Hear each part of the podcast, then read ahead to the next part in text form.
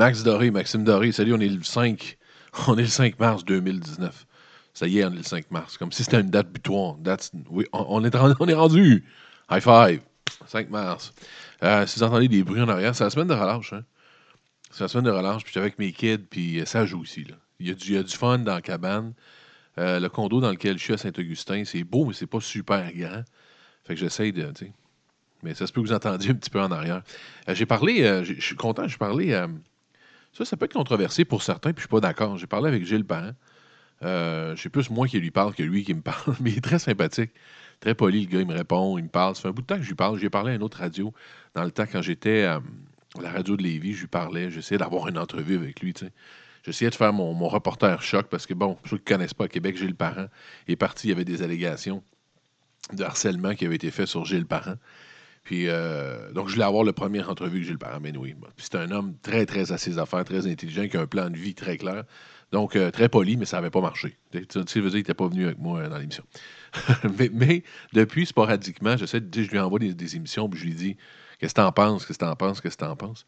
Puis, pour tuer l'éléphant dans la pièce, je suis quelqu'un qui est très sensible au harcèlement. Il y a des choses, comme exemple, Gilbert Rozon. moi, j'ai complètement boycotté. J'en ai parlé hier dans le show aussi. Euh, j'écoute plus de Woody Allen. Euh, Michael Jackson, j'écouterai plus de chansons de lui.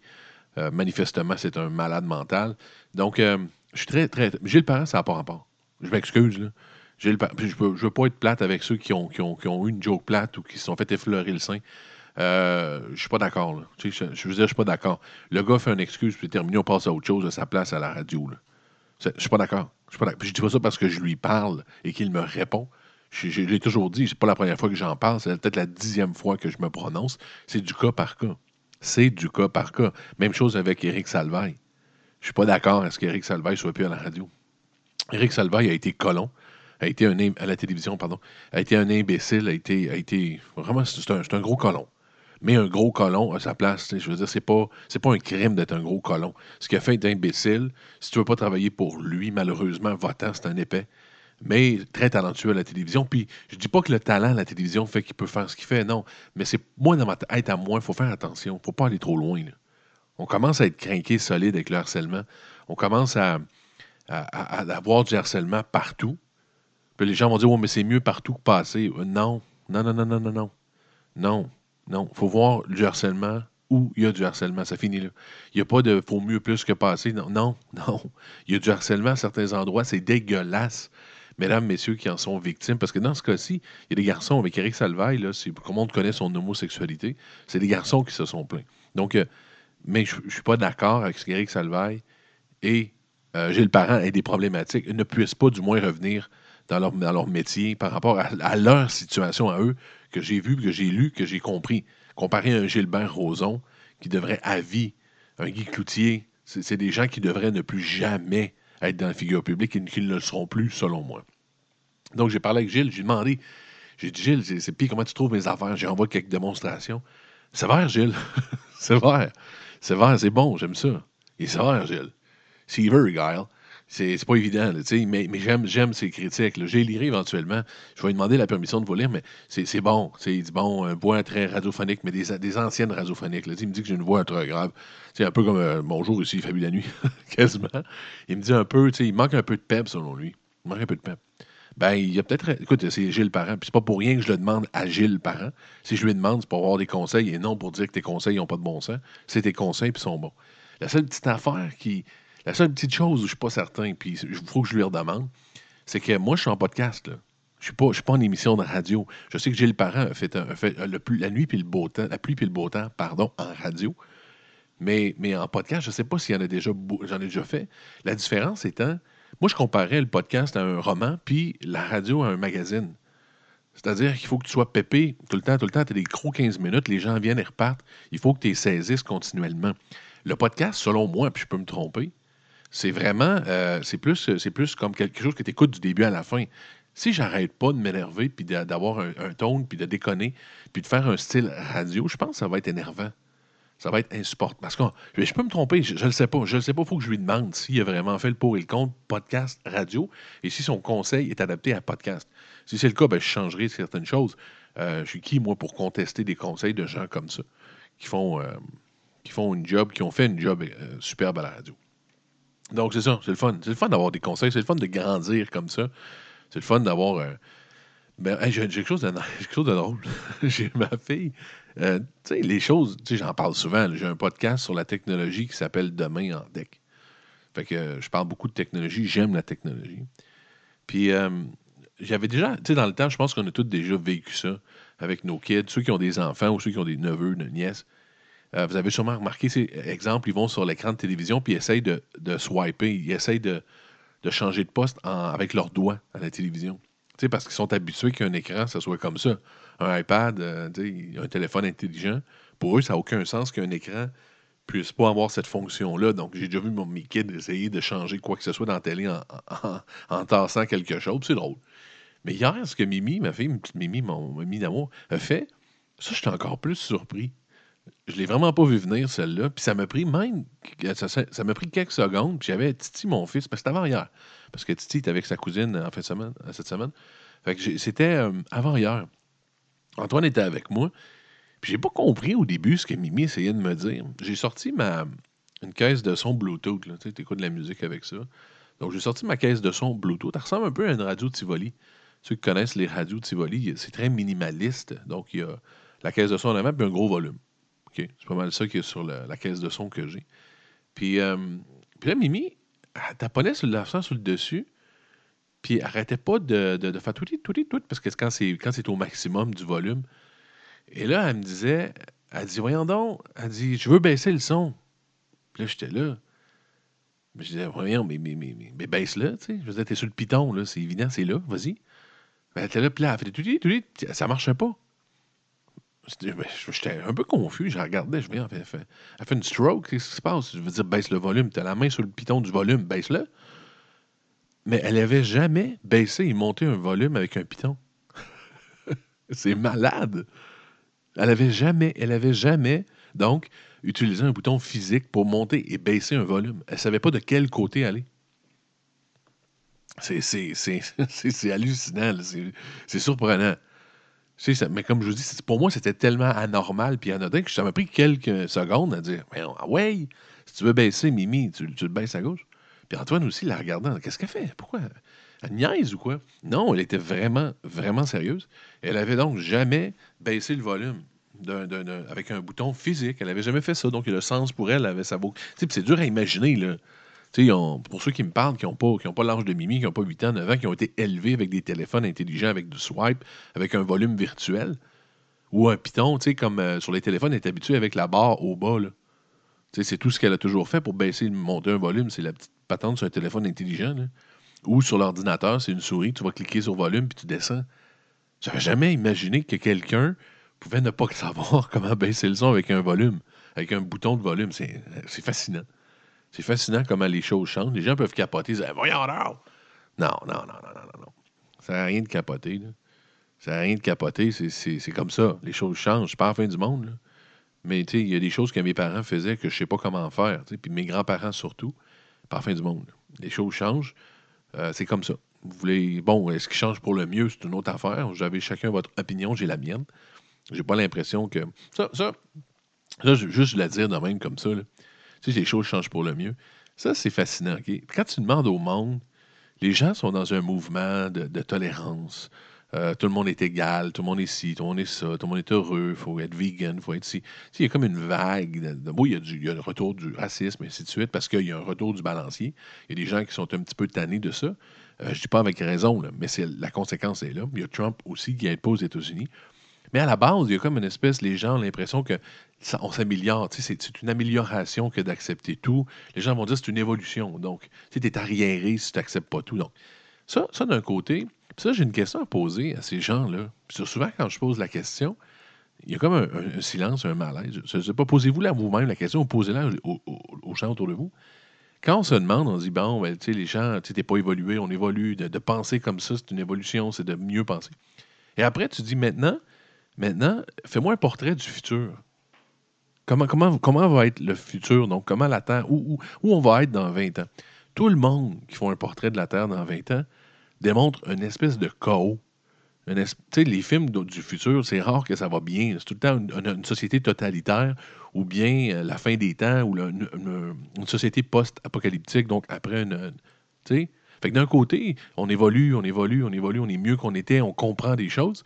Puis de l'autre bord, quand vous dites où on s'en va, puis où va arriver la patente, c'est la fin des temps. Je ne sais pas, là. Quelque chose qui m'échappe. Si on évolue vraiment, puis pourquoi la fin? Pourquoi on n'imagine pas le futur comme étant une espèce de monde parfait, rose, où tout va bien, si on est de mieux en mieux et que notre acceptation, notre façon de penser, nos mœurs, no- notre énergie, notre façon de manger, de consommer est mieux et meilleure? Comment ça, donc, euh, c'est la fin des temps? Ah, ben là, on peut dire parce qu'on est minoritaire à, à évoluer, puis ça s'en vient du, du- du nazisme, ça. Anyway, euh, on, est le, est le 5 mars. Des choses intéressantes euh, aujourd'hui dans le show, des choses duquel je veux parler. Euh, J'ai l'extrait de Marty Brother. On va, parler de, on va parler de Martin Brother. Il faut qu'on parle de Martin Brother. Ah oui, il y a une affaire, j'ai oublié. Ah, j'ai oublié. Ça, c'est un malaise. J'ai oublié d'en parler. J'étais au McDo hier avec mes filles. Et on est assis, donc en haut, deuxième étage. C'est un McDo. Il y, il y en a qui ont plusieurs étages. J'aime pas ça en passant. Quand tu dans plusieurs étages d'un McDo, mais oui. Fait qu'on était au deuxième étage. Et on est tout seul. Il n'y a pas grand monde. C'est demain, c'est hier midi à peu près. Et, euh, et là, il y a une dame qui vient s'asseoir à côté de nous, à peu près de mon âge. OK? À, la base, elle avait l'air normale. Une femme, c'est correct. Puis, c'est ça. Puis elle est là. Puis je, je- la regarde du coin de l'œil. Comme tout le monde qui arrive, tu pars, tu jettes un regard rapide. Donc, je continue à parler avec mes filles, tout ça. Et elle mange, elle mange de même. OK? Vraiment, là. Elle mange comme une vache, comme on dit. C'est dégueulasse. Elle Fait que là, je me retourne. Puis je la regarde tout le temps. Puis je suis plus fort que moi. Je, suis désolé, mais il y a une chose que j'aime pas. C'est le monde qui mange du cul. Ça, ça m'écœure. Ça m'écœure. La misère, le monde qui mastique mal, c'est dégueulasse. Mais elle, elle était juste pas assez là. Finalement, je me rends compte qu'elle était pas toute là. Mais physiquement, des fois, tu les vois, le monde qui sont pas toutes là. Ils ont genre euh, des bas pas pareils, euh, un genre d'énorme manteau de skidoo, puis mais, mais ils font pas de skidoo, c'est évident, une cigarette. souvent, tu le vois. Mais elle, non, très bien mise, tout ça. Mais là, elle interprétait, que je la regarde, comme étant une séduction. Comprenez-vous? Moi, je la regardais en tabarnak parce qu'elle mâchait du cul, puis qu'elle mâchait comme une vache. Puis elle avait l'impression que j'arrêtais pas de la regarder du coin de l'œil parce que je faisais de l'œil. C'était vraiment un moment de merde. Là, je, voyais clairement qu'elle était comme, elle me faisait des sourires. toutes. Non, tu manges, la, tu manges comme une vache. Non, non, non. Je te regarde pas, là. Je, je suis pas en train de te dire, Ben, salut, comment ça va? Tu manges comme une vache, puis ça marchait pas. Plus je la regardais, je me disais, elle va catcher. Arrête, c'est dégueulasse. Je t'entends à l'autre bord. Mais non, elle me regardait, tu sais, c'était vraiment un moment, j'étais là, non, il faut que j'arrête de la regarder tout court, là. Ça va être de pire en pire. Celle qui mange comme une vache va, va- essayer de me dater. J'en revenais pas. C'était dégueulasse. C'était vraiment un moment de non-compréhension de deux êtres humains, là. Elle, elle va revenir chez ça. Si, c'est que je pogne. Il y a un homme avec ses enfants qui, euh, qui me regardait, il arrêtait pas. Moi, j'arrive chez moi, man, qu'elle marchait comme une vache, là, pas propre. anyway. C'est comme ça que ça s'est passé dans, dans, le monde, euh, le monde merveilleux.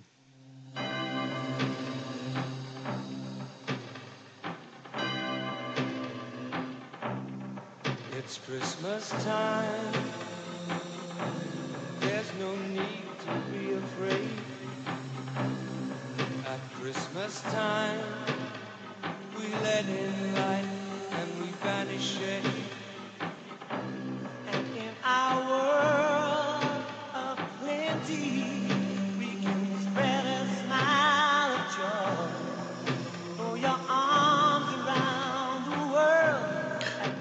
Ouais, je sais que c'est Noël. là. Je suis désolé d'avoir fait une d'avoir mis une tune de Noël.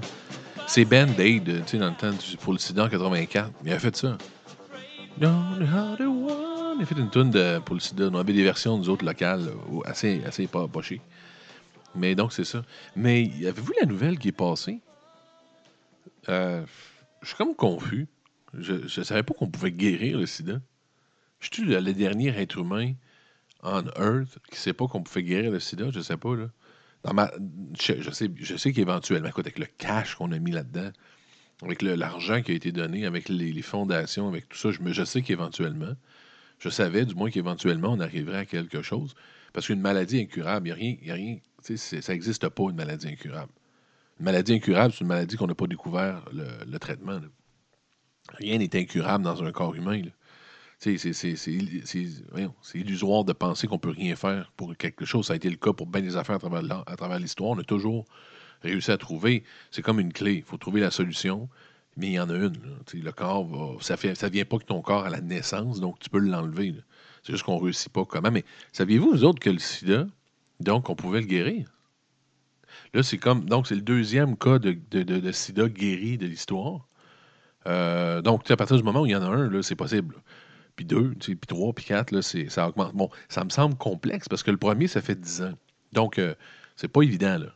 OK? C'est pas, euh, c'est pas, pas quelque chose qui a l'air à se faire euh, le mercredi euh, après le bingo. Ça, a l'air complexe, mais là, il y en a un deuxième, donc un, un patient de Londres, un londonien, qui a été guéri, donc qui, est cured du HIV. Ça fait 18 mois qu'il n'y a plus aucune trace du sida. La façon dont on opère, la façon dont on fait, c'est des cellules souches. J'entends souvent ça, cette affaire-là, des cellules souches, que les bénéfices que ça peut avoir. Donc, mais c'est une cellule souche bien particulière. Puis je pense que c'est là le fait que c'est compliqué. Ça doit être dispendieux aussi. Parce que quand tu utilises des médecins, la quantité de médecins qui doit être impliquée à la quantité de temps pour le faire, ben écoutez, ça commence à charger du tarif horaire solide. Fait que ça doit être là le coût de la chose. Mais il faut quelqu'un, donc, il faut, une, euh, il faut un donneur qui a une mutation génétique hyper rare, qui s'appelle le CCR5 delta 32. J'ai aucune idée, mais c'est comme ça que ça s'appelle. Et ça, ça, ça fait que tu es. T'as- Donc, t'as- t'as- comment on peut dire ça? Tu as la protection de base. Tu n'es pas affecté par le sida avec ça. Tu peux pas avoir le sida avec cette euh, formation génétique-là, cette mutation génétique-là. Le sida n'a pas d'effet sur toi.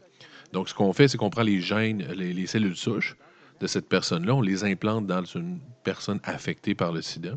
Et à ce moment-là, les cellules souches euh, se, multiplient et agissent de, la même façon qu'elles agiraient chez la personne qui est immunisée. Donc, tu deviens, ça va détruire dans le fond le cancer. C'est simple quand tu y penses.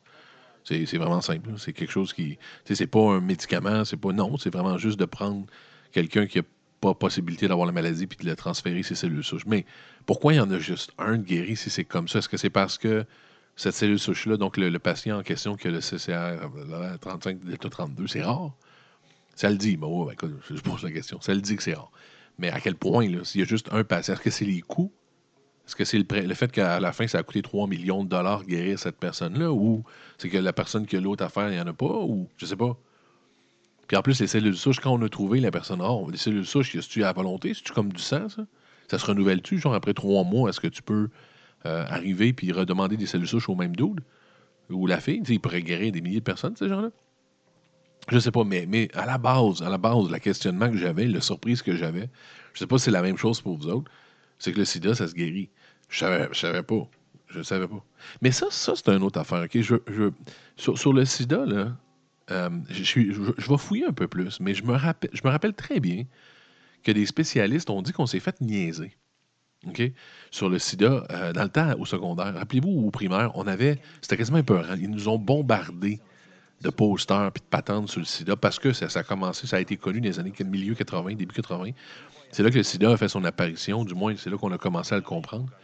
Et là, ça a été. on ne savait pas trop ce que c'était. C'est une maladie qui était mortelle, c'était incurable. Donc, on, nous a bombardés de. Et la façon qu'on nous parlait, tu faisais l'amour sans, sans condom une fois, puis c'était le sida, là. Euh, ou bien quelqu'un qui était infecté. Mais après ça, j'ai eu un médecin qui a parlé, beaucoup de gens ont parlé en disant écoute, c'est difficile d'avoir le sida, c'est pas évident. C'est pas une relation sexuelle même avec quelqu'un qui a le sida. C'est quelqu'un, c'est le contact du sang, donc il faut qu'elle soit coupée. Donc c'est possible, c'est pas quelque chose de recommandé. Mais il y avait comme un, un espèce, on nous a niaisé un peu. Ils ont mis ça vraiment impossible de pas l'avoir ou incu- tu c'était pas le cas là. J'ai été surpris quand j'ai parlé, puis il y a des gens qui disaient non, non, c'était pas, c'est pas comme ça. Là. C'est pas aussi sévère que ça. C'est pas aussi c'est plus difficile que ça d'attraper le sida. Là. T'attrapes pas le sida juste en, faisant l'amour à quelqu'un qui a le sida même. À la rigueur, même sans condom. Je dis pas de le faire, mais comprenez-vous? J'ai été surpris. Il faudrait que je retrouve cet article-là qui était très crédible. C'était, vraiment un, gros consortium de médecins qui mettaient leur juste sur le sida. Puis je trouvais ça un peu poche qu'on nous ait niaisé. Pas pris pour des adultes, dans le fond, puis pas dit exactement ce qu'il en était. Et la vraie raison, la vraie façon que ça fonctionne. Oui, c'est une maladie très sérieuse qui a fait des dommages, mais de donner leur juste, de pas faire, de pas dire on va tellement mettre ça dégueulasse qu'ils le feront pas. Oh, mais ça, ça s'appelle crier au loup. Puis ça, c'est c'est connu à travers le monde, à travers le barabose dans la potion. Tout le monde connaît le principe de crier au loup. Puis le problème quand tu cries au loup, c'est tellement bon, c'est tellement vrai, cette philosophie-là, que les gens ne croient plus à la longue. OK? Si tu dis un peu n'importe quoi pour avoir ce que tu veux à la Donald Trump ou à, bien du monde qui ont fait la même chose, après ça, la deuxième, la troisième fois où tu vas nous parler d'une maladie ou quoi que ce soit, ben malheureusement, c'est peut-être vrai, mais on va commencer à dire ben là, c'est ça? Vous avez tellement mis que le sida, c'est ça? Donc, euh, je sais pas, là, mais faut- je vais retrouver ça. Je parle à travers. Mais anyway, la nouvelle étant qu'il y a quelqu'un qui guérit du sida, donc, euh, à Londres, puis ça se fait. On peut être guéri du sida. Moi, je vous le dis, ça me, ça me surprend. Je, je, le voyais pas, je l'ai pas vu venir pantoute. Encore une fois, je suis peut-être le dernier être humain de la Terre qui le sait pas. là.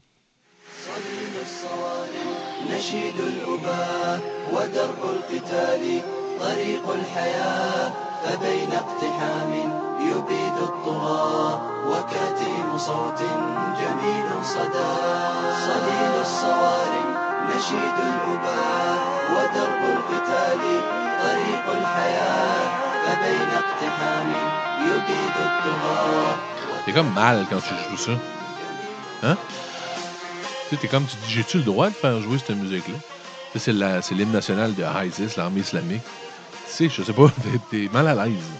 Je sais pas, moi je le fais, là, puis tu- tu- le droit de mettre ça? Je vais-tu voir le FBI aux portes demain ou ils vont-tu, la, la, NSA va être sur mon compte en disant pourquoi il fait jouer ça? Vas-tu cogner à la porte, une enquête euh, tu de la GRC ici ou euh, SCRS qui va dire euh, pourquoi tu sais, je sais pas. Mais euh, j'ai fait un, spécial sur l'armée islamique qui est disponible dans la série La Terre est plate, justement. Dans, dans la série duquel vous écoutez aujourd'hui, parce que j'ai plusieurs types de podcasts. J'ai Demain dans la tech, euh, j'en ai où je parle des livres dont vous êtes les héros. Donc, j'ai plusieurs mini-séries de podcasts. Ceux-là sont des permanents. Donc, La Terre est plate, c'est une, euh, quotidienne. La techno aussi. Mais dans cette série-là, donc, j'ai euh, un spécial sur l'armée islamique. Et pourquoi j'avais fait un spectacle sur l'armée islamique, un spectacle, un spécial sur l'armée islamique? Parce que souvent, quand je fais un spécial, j'explique que c'est important de connaître, comprendre quelque chose, parce que ça revient régulièrement dans les nouvelles. Donc, quand tu le comprends bien et que ça revient dans les nouvelles, c'est toujours mieux. C'est la base. Et on peut se poser la question pourquoi maintenant faire un spécial armée islamique? Parce qu'ils sont complètement au pied du mur, sont, sont défaits, dans le fond. Le, le Al-Baghdadi et sa gang qui ont, qui un énorme territoire dans les dernières années sont. Puis là, il y a une autre nouvelle qui vient avec celle dont je vais parler. Il y en a deux, donc. C'est la première nouvelle. Dans le fond, on peut, ben, je vais passer sa première nouvelle, ça va expliquer. On dit que ça, ça- le monde se rend, c'est terminé. Il y avait le dernier combat qui avait. Ils étaient comme encerclés dans un peut-être un kilomètre carré, même pas. Donc là, ils commencent, les, soldats se rendent, euh, c'est fini. Donc l'armée islamique, comme on l'a connu, l'ISIS, qui a commencé en 2015, euh, qui a pris un énorme territoire, donc au Levant, c'est-à-dire euh, nord de la Syrie, nord de l'Irak. Pas en Turquie, ils ne sont pas entrés. Mais dans ce coin-là, donc, on a pris beaucoup de territoire, on fait beaucoup de marde. Donc, j'ai fait l'émission spéciale en question tard, parce que les gens vont dire, bon, c'est la fin, même si je le comprends. Non, mais c'est justement la raison de l'émission. C'est de dire que c'est pas la fin. là. C'est la fin du calife, de la tentative qu'ils ont fait, le califat. Le calife, euh, le, calife, c'est un endroit, c'est une espèce de région sous laquelle, sous la tutelle d'un califat, donc un dirigeant qui va mettre euh, la loi islamique, c'est ça un califat. C'était Al-Baghdadi qui était le leader. Donc ce calife-là, cette tentative-là de créer ça est terminée. Ils ont réussi avec. Ils ont réussi, ça a été tough, mais ils ont réussi à les arrêter, effectivement. Mais le- l'extrémiste musulman euh, sunnite qui était derrière ça, euh, c'est pas fini. là. Ça finira jamais. Ça finira jamais. Et donc, la première nouvelle qu'on voit sur Al Jazeera, c'est qu'ils se rendent en grand nombre, que c'est la fin, de suite. Et tu as un deuxième article hyper intéressant juste en dessous qui dit l'armée islamique est en, est en train de re- revenir et ressurgir en Irak. Ben oui, c'est sûr. Je, je l'ai dit dans l'émission spéciale. C'est c'est pas. C'est une tentative qu'ils ont fait parce que c'est une vision, donc, de l'armée, de- une vision du Coran, une vision qui est assez particulière, qui est, qui pas, pas beaucoup de monde et pas tout le monde loin de là qui ont cette même vision-là.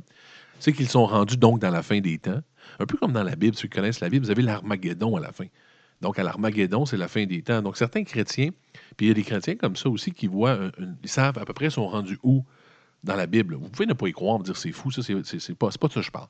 Je parle de comment ils pensent, de dire qu'on est rendu dans un certain endroit dans la Bible. Donc, même chose pour les gens qui interprètent le Coran. Donc, les gens comme ISIS pensent que c'est la fin des temps. Et à la fin des temps, le Coran demande de recréer un califat, donc une région pour la, bataille finale. La grande bataille finale qui va avoir lieu contre les infidèles. Donc, c'est eux, pensent qu'ils sont rendus là. Mais cette idéologie-là n'arrête pas parce qu'ils sont défaits là. Et donc, on reparle qu'en Irak, dans le Nord, encore des camps d'entraînement de l'armée islamique, parce que eux, en Irak, ils ont été défaits il y a un an. Ça fait plus longtemps qu'on a réussi à éradiquer euh, l'armée islamique en Irak. Là, c'est en Syrie, dans le Nord, qu'on est en train de finir la job. Mais là, ils sont déjà revenus en Irak, dans le Nord. Ils font des assassinats ciblés. Ils font des attentats encore sous le nom de l'armée islamique. Donc, euh, non, on pensait qu'on était débarrassés. Du moins, ceux qui connaissent moins ça pensaient en être débarrassés. Ça n'arrêtera pas. Là. Comme un gars comme. Quand un homme comme Trump arrive dit que c'est la fin de l'armée islamique, tout ce qui démontre, notre ami Trumpy Boy, c'est son incompréhension. C'est, Nobody can do it like me. Nobody. Nobody can do it like me. Honestly. Nobody's stronger than me. Nobody has better toys than I do. There's nobody bigger or better at the military than I am. Nobody loves the Bible more than I do. Nobody builds walls better than me. Nobody's better to people with disabilities than me. Nobody's fighting for the veterans like. I'm fighting for the veterans. There's nobody that's done so le much meilleur. Nobody is better with people with disabilities than me. Il n'y a personne de meilleur avec les handicapés que moi. c'est quoi ce commentaire-là? C'est quoi ça? Voyons donc. Mais donc, c'est ça, quand quelqu'un comme Donald Trump arrive et dit que c'est la fin d'ISIS, c'est de l'ignorance pure. L'ignorance pure. ISIS n'arrête pas parce que vous arrêtez cette tentative de califat. Donc, euh, l'armée islamique repart. Est en train de refaire sa grosse marde euh, en Irak. La seule, l'avantage qu'on a cette fois-ci, c'est de les prendre au sérieux. Je pense que tout le monde va les prendre au sérieux. Avec raison, là. Ce ne sera plus la même game que ça l'a été il y a 5 ans ou 4 ans. On ne laissera pas l'armée islamique grandir comme ils ont grandi. On va prendre l'armée islamique pour ce que c'est, c'est-à-dire au sérieux. Fait que, tu c'est- pas. euh, ça va être comme ça. donc, l'armée islamique continue pour ceux qui, qui pensent que c'est la fin. Trump, lui, euh, nous explique à quel point c'est un être merveilleux. Mais. Euh, oups, j'ai fermé mon micro, je me suis trompé. Donc, c'est la fin. C'est la fin entre parenthèses et le redébut. Donc, c'est la fin puis le début de l'armée islamique. Pas compliqué, hein? Si vous pouvez le voir, vous pouvez le voir comme ça.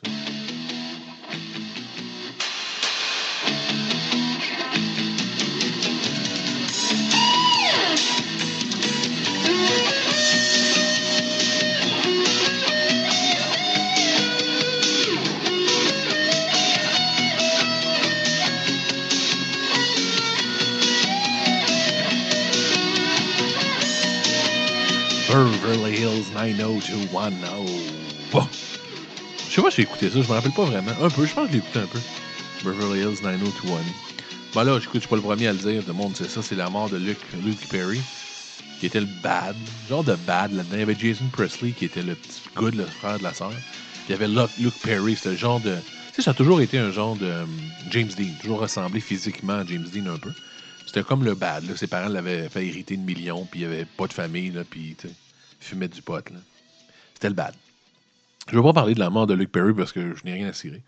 Je, veux pas. C'est triste pour lui, c'est triste pour ses proches. Moi, je suis tout le temps comme ça. Je- ça- vous n'avez pas à être triste parce que c'est triste, OK? C'est pas de se réjouir que de pas être triste. C'est pas de dire Ah, cool, il est mort. Non, non, non. Je suis pas content que cet homme-là soit mort. Je souhaitais pas du tout la mort de, de Luke Perry. Luke Perry, ça n'a pas rapport. Ça ne change rien dans ma vie. Ça ne m'affecte pas du tout. OK? Parce que sa famille doit être affectée, je le comprends et je leur donne mes condoléances. Dans mon cas, ça ne change rien.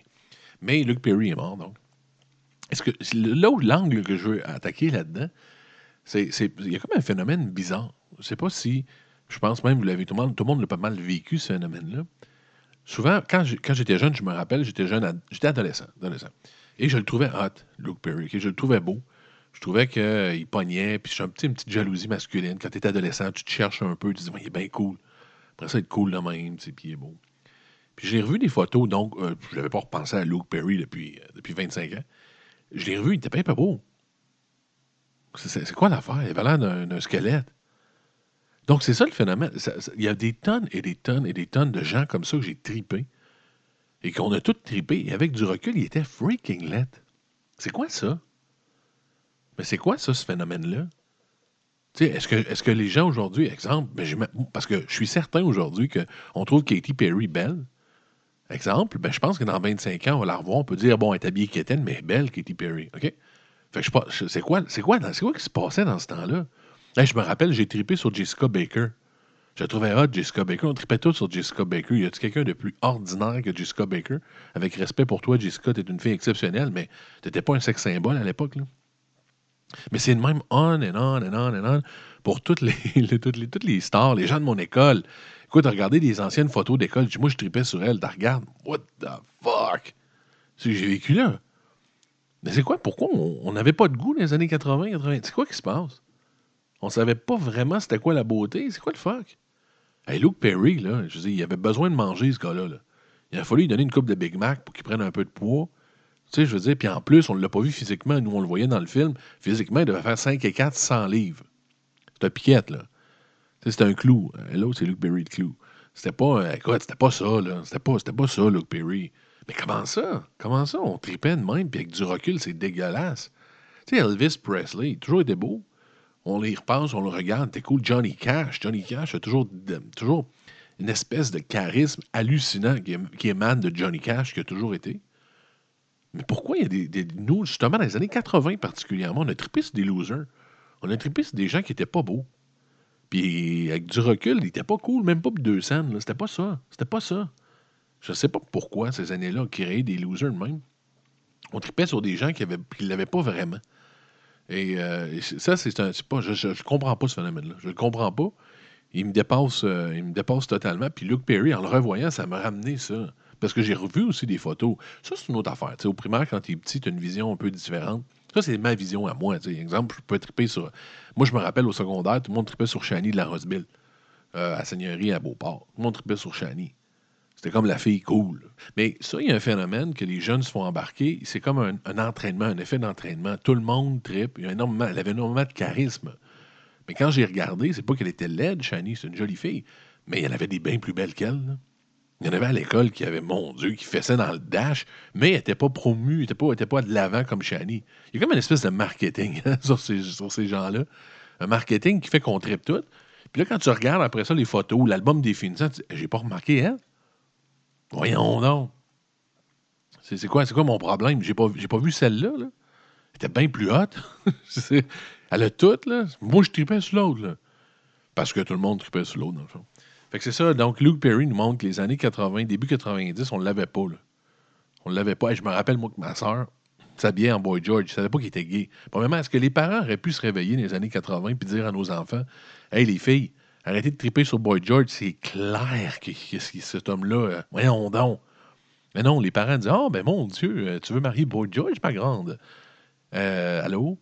Je veux dire, Wham, wake me up. Wham, lui et son chum, c'était-tu évident qu'il se pétait à la scène? C'est quoi l'affaire? C'est quoi l'affaire? Comment ça? Donc, les parents vont y rien aller, puis laissaient des petites filles triper sur des gars qui, manifestement, n'allaient pas euh, combler aucun besoin féminin. C'était. euh, c'est c'est un autre univers. C'était une année qui, était. bou- Je pense que c'était une année. Les années 80, dans le fond, en parlant, peut-être les réponses nous viennent un peu. Je pense que les années 80, c'était beaucoup plus charismatique que beau. On regardait beaucoup plus le charisme, tu sais, genre Boy George qui était charismatique, euh, tu sais, tout son kit, son look. euh, tout le monde était beaucoup plus cool que beau. Je pense que c'est bien quelque part. Coudonc. En en parlant, je pense que ça avait plus de sens ces années-là. C'était plus, c'était moins plastique comme beauté, ouais. C'était plus une beauté charismatique. Puis Calvaz, euh, j'aime ça. Bordel. Avez-vous vu? En parlant de la mort de Luke Perry, Beverly Hills, Bever- Bever- Beverly Hills 90210, je me- je m'explique un phénomène, puis je veux qu'on retourne dans les années où le charisme était beaucoup plus important que la beauté plastique, s'il vous plaît. Thank you, Dallas. Bonsoir. J'aimerais saluer tous les partisans des Canadiens de Montréal au Québec. Like to salute our fans back home. To make our selection, Director Amateur Scouting and former Dallas star Shane Shula will make the announcement.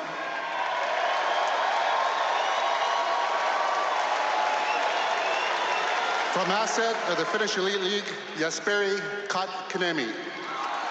So they go with the center, Bob. Yeah, this guy's rocketed up the charts over the. Yasperi Kotkaniemi. Miami. J'aime bien son nom, comme tout le monde. Je veux parler de quoi là, chez le Canadien? Et que, je pense que c'est le même pour bien des équipes sportives, particulièrement le Canadien. ok? Il, y a, il y a quelque chose qui me semble gros comme le bras, qui ne rentre pas dans la tête des, gens de draft du Canadien, et je ne comprends pas que ça ne leur rentre pas dans la tête. Il y a quelques... Moi, tu écoutes, tu sais, des fois, tu te dis, ben, écoute, peut-être que je connais pas ça. Attendez un peu. Les Québécois, on connaît ça solide. J'ai joué au hockey toute ma putain de vie. J'étais dehors tous les jours à jouer. J'ai écouté tous les matchs de hockey jusqu'à 20 ans. Je les ai écoutés en les écoutant solides. J'analysais les résultats. Je veux dire, on est des experts. Quelque part, on a une connaissance assez accrue du hockey quand on est québécois. Enfin, une certaine majorité, on connaît ça pas mal. Fait qu'on peut se dire des fois, écoute, euh, je pense que je, connais quelque chose là-dedans. Je comprends pas. Tu sais, les Canadiens ont beaucoup discuté avec le repêchage. ok? C'est clair, c'est connu. Ils ont repêché beaucoup de joueurs qui ont foutu le camp, qui n'ont jamais rien donné. Beaucoup de difficultés à repêcher le Canadien. Tu sais, comme tu compares une équipe comme, euh, comme euh, genre les Red Wings de Détroit qui repêchent des joueurs absolument débiles au deuxième tour. Il y a des équipes comme ça qui savent repêcher, qui repêchent tellement bien. Anaheim, il y a des équipes qui repêchent des bijoux comme ça, vraiment loin. Tu te dis, pourquoi le Canadien n'est pas capable de faire ça? Même dans ses choix premiers, il n'arrache. Et moi, je pense que la solution, je l'ai. Je l'ai, l'affaire. Non, mais je vais expliquer ce que j'en pense. Et ça va parler de notre code code Kanyemi. Comment il s'appelle? La misère. On va l'appeler. S'appelle Code Kanyemi. Kanyemi. On va- ça va parler un peu de Code Kanyemi, puis la raison pour laquelle je pense qu'on a mal drafté avec lui. Ça revient toujours avec le Canadien. Il y a un facteur, bon, exemple, ils, doivent parler du talent, talent brut. Donc, comment la personne va évoluer au niveau de son talent, son physique. Maintenant, c'est moins important, mais bon, ça peut aider si t'es défenseur ou quoi que ce soit. Euh, sa maturité, comment le joueur va maturer, euh, où il s'en va avec ça, tu lui parles, son cerveau, est-ce qu'il est sérieux? Bon. Donc, il y a plein de facteurs qui sont pris en compte. Je sais que les gars, écoute, font des, font des études là-dessus, puis ils travaillent fort, puis bon, ils ont, des, ils ont des conférences sur comment. Et le Canadien semble ne pas comprendre un fait, mais vraiment de base hyper important dans le hockey, dans le sport professionnel. C'est le, c'est le, le- travail acharné. Je, je- ben, m'explique. Le Canadien n'a pas, pas repêché Brady Kachuk. OK? Les gens vont dire, oh, mais il y a un an de plus, un an et demi de plus. Non, je m'en fous qu'il y ait un an de plus de Kokami. Pourquoi Max Domi, c'est intéressant, intéressant. On dirait qu'ils ont repêché Max Domi par hasard. On dirait qu'ils n'ont pas compris. Pourquoi Max Domi? Pourquoi Sidney Crosby et Sidney Crosby? C'est des joueurs qui ont... euh, Gallagher est le meilleur exemple. Il y a un facteur qui est tellement important dans la vie tout court, même pas dans le sport professionnel, c'est la hargne, la rage. OK? De vouloir tellement que ça augmente ton talent. Claude Giroux, c'est la même affaire. Il y a plein de joueurs comme ça. Raymond Bourque était de même. Des joueurs qui n'étaient pas nécessairement meilleurs que les autres, mais qui le sont devenus 100 fois parce qu'ils sont tellement craqués. Patrick Roy est comme ça. On dirait que le Canadien ne catch pas qu'à joueur égal, tu prends toujours le crinqué. Tu prends toujours le dos de malade mental qui arrête jamais, qui des fois en fait trop, le sous-man. Je veux dire, Kotkaniemi là, est un paresseux. C'est un petit dos, oui, il est jeune, mais tu vois qu'il il est comme, il est content. C'est un talent pur, mais encore une fois, un talent pur content. Un gars qui va jouer une game sur deux. Un gars content. Non, c'est pas un Kachuk. Ils n'ont pas catché Kachuk. Premièrement, quand tu es le fils d'un joueur d'hockey, nommez-moi des fils de joueurs d'hockey qui ont été repêchés qui sont pas, qui sont pas hot. Ils ont toute une sacrament de vouloir. Brady Kachuk, Max Domi. La plupart comme ça que tu les nommes qui rejouent dans la Ligue nationale, c'est qu'ils sont dedans. Ils savent ce que c'est, puis souvent ils ont la haine. Leurs parents leur ont enseigné à se battre. Le Canadien n'ont pas l'air de catcher ça. Qu'à talent égal ou même proche, tu prends le battant tu prends le gars qui est, tellement craqué, qui a tellement de pune ou tellement de frustration, il a tellement d'énergie, il veut tellement que ça n'est épeurant. On dirait qu'il ne catch pas ça. Max Domi est comme ça. Max Domi n'est pas le meilleur joueur au monde, mais devient intéressant parce qu'il est en sacrament, puis qu'il ne veut pas perdre. On dirait qu'ils ne comprennent pas ça. Regardez comment joue Brady Kachuk. C'est la même année que, que, que. Il a été repêché après. Vous allez dire, oh, on ne peut pas dire encore, il est plus jeune. Non. Attendez, écoutez bien ceci. Un, joueur de hockey va avoir une carrière d'à peu près 20 ans.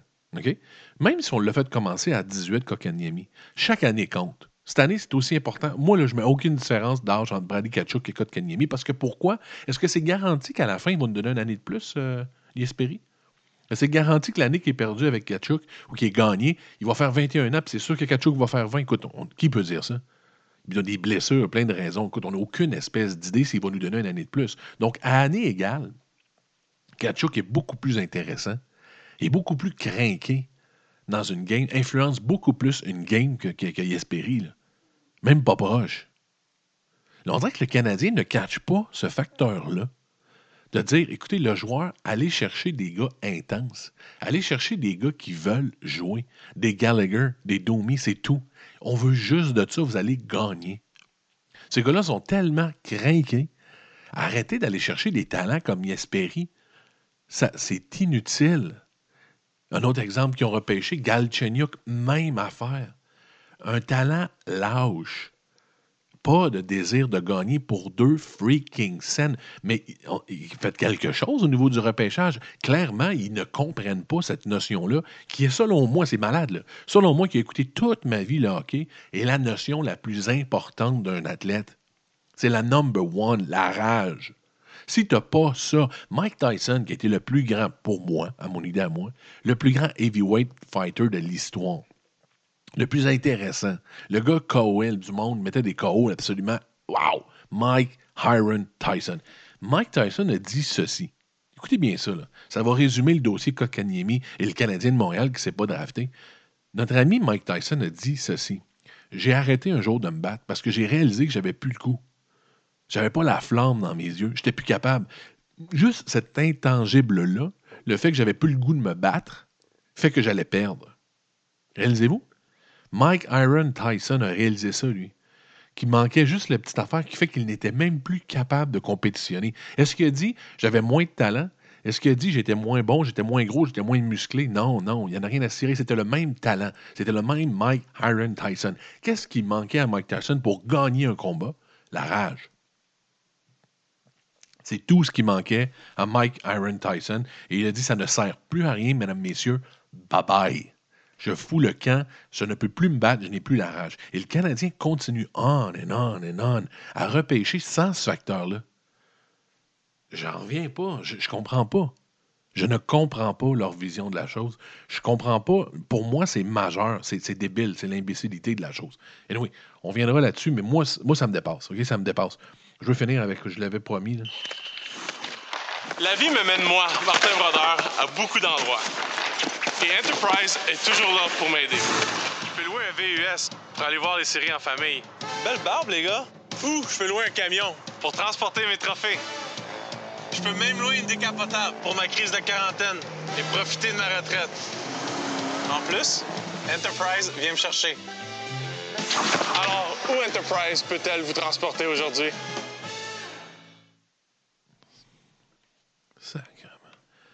Mais, mais, mais c'est quoi le problème? J'en reviens souvent, j'en parlais. mais bon, Brodeur semble particulièrement nul.